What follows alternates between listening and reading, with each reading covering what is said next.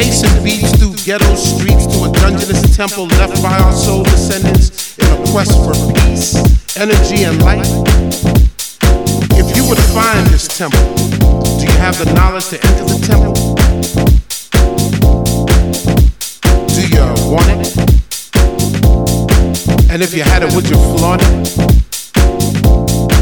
Well, it's yours. It's night and flowing, soaring through the world. Let the fire burn within you, hold it now, it's yours. If you feel it in your soul, follow the light of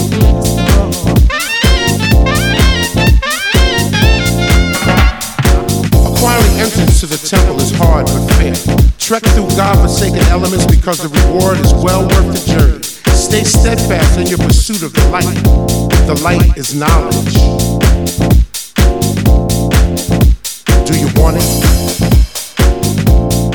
And if you had it, would you flaunt it? It's yours. It's night and flowing, soaring through the world. Let the fire burn within you, hold it now, it's yours. If you feel it in your soul, follow the light of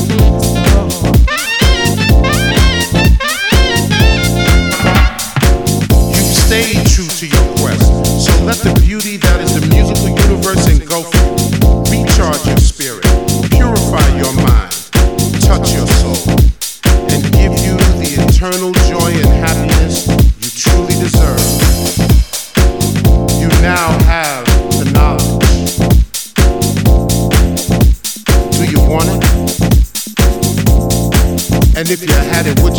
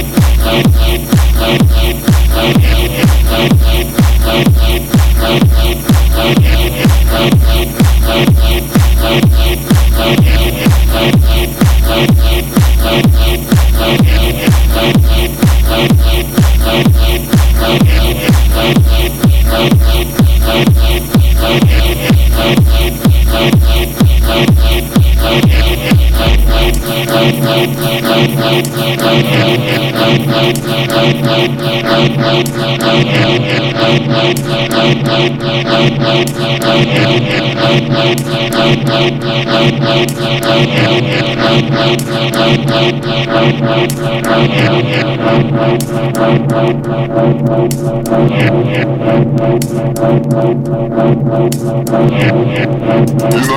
States.